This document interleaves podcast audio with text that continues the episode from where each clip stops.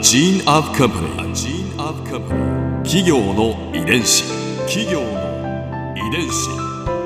全国に546万社以上あるとされる日本の企業その企業の数だけ理念があり使命があり人間ドラマがありますこの番組ではさまざまな企業のトップや社員の方にお話を伺いながら成長する企業の DNA を解明していきます企業の遺伝子ナビゲーターは私はるかクリスティーンとクオン株式会社代表の武田隆さんです。武田です。よろしくお願いします。よろしくお願いします。さて今日はオリックス株式会社執行役グループ人事総務本部長三上康明さんをお迎えしています。よろしくお願いします。よろしくお願いします。今回は三上さんが手掛けているプロジェクトについて伺いますそれではここで改めて三上康明さんのキャリアをご紹介したいと思います。1990年にオリックス株式会社に入社され情報通信機器などの営業や財務事業投資アメリカ駐在経営企画部秘書役秘書室長などを経て現在執行役グループ人事総務本部長を務められています。秘書室長時代は現在のシニアチェアマンである宮内義彦さんのもとにいらっしゃるということですがどんなお人柄だったんですか？はいあのー在任中もよくいろんな方から質問を受けまして当時私は当然のことながら気象経験もありませんしまああのまっさらな状態で行きましたので出来のいい秘書ではなかったと思いますが、まあ、大変忍耐強いですしあの本当に怒られた経験というのはもう本当に数えるほどしかなくてですね大変あの我慢強かったなという印象と。まあ、やっぱりあの若い頃もうまだ世の中に MBA ってことがない時代に、まあ、あのアメリカに渡って MBA を取得して、まあ、どうしてもこう欧米流の経営者というので、かなりやっぱり厳しいというご印象を持たれてる方が多いのかなと思いますし、まあもちろん仕事は当たり前ですけど、この厳しいですけれども、僕から見て、まあ一緒に5年間仕事をした感想というか、あの、えー人物像としては本当に何や節でですね、あの、本当にまあ仕事のこと、仕事以外のことでも、まあ少年のようにというと大変失礼かもしれないけど、あの、好奇心旺盛ですし、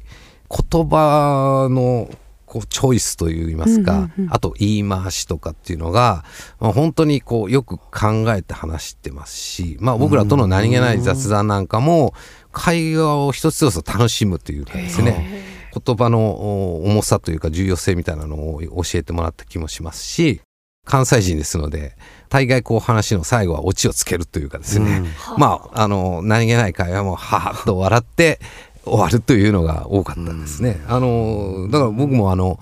営業時代に案件の説明に行った時のお宮内のまあ厳しい指摘とか、まああの印象と、まあ、実際5年間秘書をやってこう、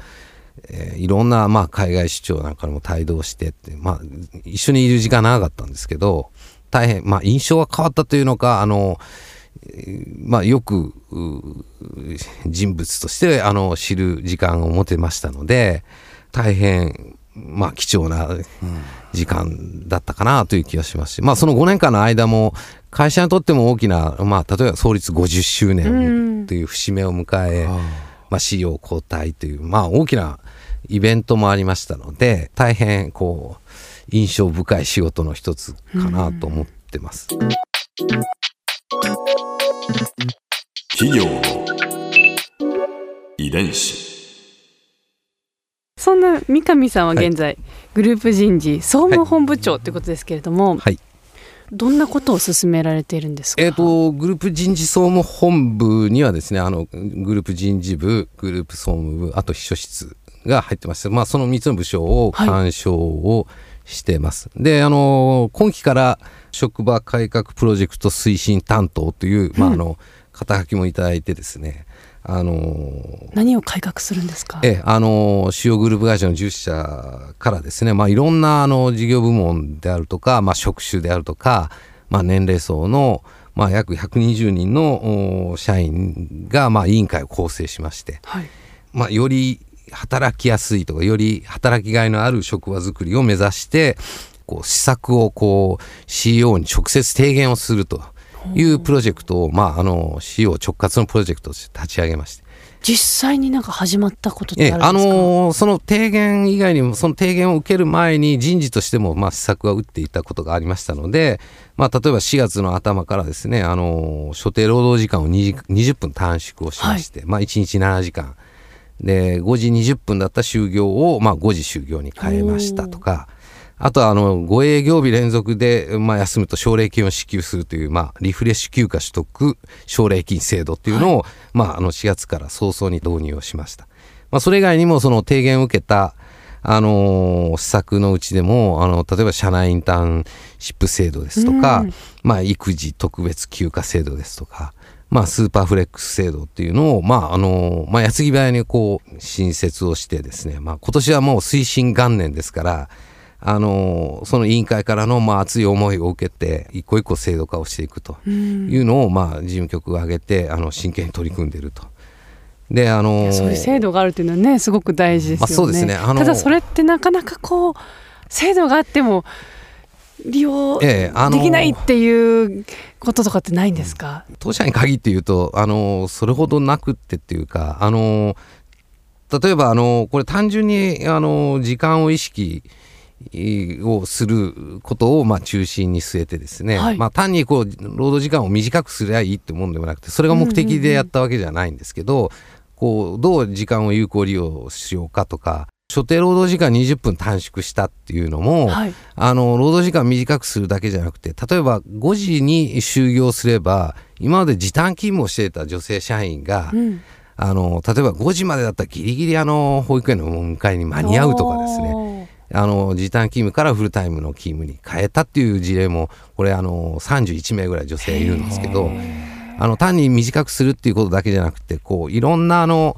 えー、まあ時間的制約のある中でこう仕事と両立している方を支援するっていう側面もありますしそれ以外にもその連続休暇を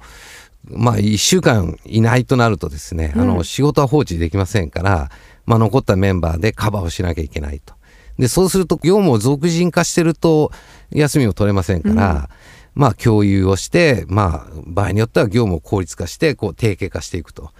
いう、まあその生産性の向上にもつながりますと。ここで、春風ビューポイント。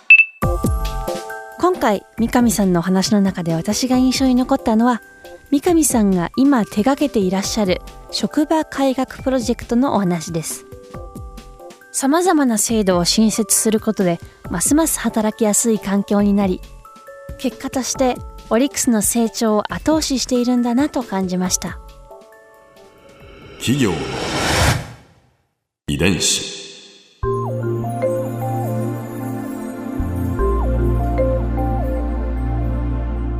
さてこの番組はポッドキャストのほかスマートフォンタブレット向けアプリ JFN パークでも聞くことができます。お使いのアプリストアからダウンロードして、企業の遺伝子のページにアクセスしてみてください。それでは来週もお会いしましょう。企業の遺伝子。ナビゲーターは私、はるかクリスティンと、クオン株式会社代表の武田隆でした。